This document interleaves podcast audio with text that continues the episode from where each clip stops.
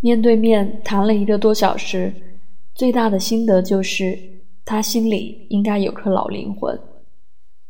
多年来，炎亚纶试图要挣脱花美男的枷锁，面对外界对他演技歌艺的质疑，这个大男孩坦荡荡直言：“我知道自己演的不够好，唱的不够好。”没试图辩解，而是告诉我。他做了多少努力，自己去上课学习，只希望自己的表现对得起观众朋友的掌声。